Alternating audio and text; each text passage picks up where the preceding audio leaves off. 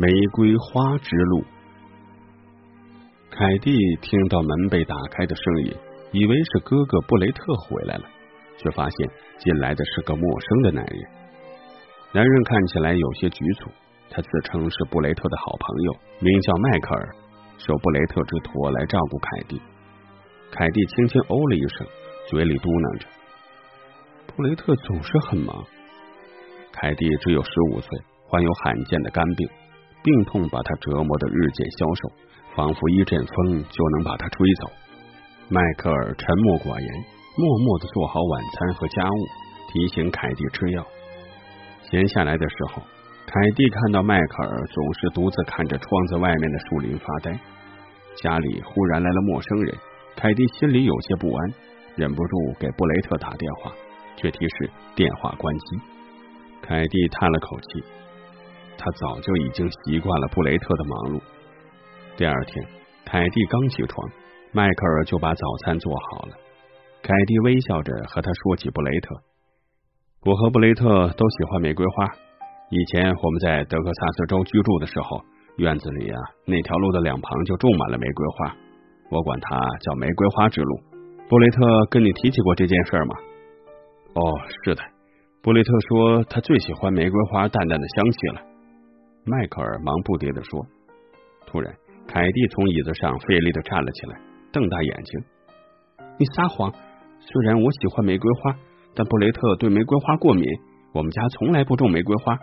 你不是他的好朋友，你是谁？”迈克尔一下子慌了神。眼睛红红的，凯蒂深知布雷特是一名警察，捉拿了不少坏蛋，难免会有坏人想报复他。你是坏人，是不是想利用我威胁布雷特？凯蒂一步步远离迈克尔，迈克尔连连摆手。凯蒂不是这样的。他忽然蹲了下来，说出了一个令人感动又难过的真相。原来迈克尔是一个窃贼，遇上布雷特是他的福分。布雷特多次与他谈心，劝他改邪归正。就在迈克尔决定重新做人的时候，却被仇人追杀了。是布雷特替他挡了一枪，才虎口脱险。受伤的布雷特被送到海边医院疗伤。临走前，布雷特把家里的钥匙交给迈克尔，请求他照顾病重的妹妹。他怕你为他担心，所以不让我告诉你。迈克尔垂着头说。凯蒂心里一动。那布雷特什么时候回来？迈克尔顿了顿说：“大概要两年吧。”当天晚上，凯蒂虚弱的对迈克尔说：“我是不是快要去到天堂了？”迈克尔一把抱住凯蒂：“不会的，谁也不能把你夺走。”说完，疯狂的跑了出去。三天后，迈克尔带着一个叫马修的医生前来为凯蒂治病。凯蒂看到迈克尔的眼里闪过了一道亮光，迈克尔不断鼓励他要勇敢的活下去，还说马修是肝脏方面的专家，一定可以治好他的病。日子一天天的流逝，一年多以后，经过治疗，凯蒂的病竟然奇迹般的好了。迈克尔热泪盈眶，多谢上帝！迈克尔，谢谢你给了我第二次生命。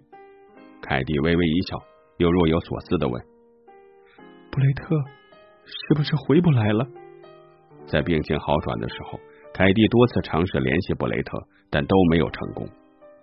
迈克尔羞愧的低下了头，把一切如实相告。原来当日布雷特为了救迈克尔，当场身亡。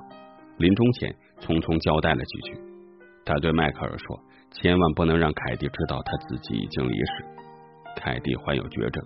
医生说活不过两年，请迈克尔带他照料他两年，直到他去世。迈克尔感激布雷特给了他第二次生命，把凯蒂视若亲妹妹。他不忍看到凯蒂年纪轻轻就离世，于是千方百计的寻找医生，终于让他找到了马修医生，并最终治好了凯蒂的病。凯蒂听后泣不成声。迈克尔答应凯蒂会像布雷特那样一生守护着他。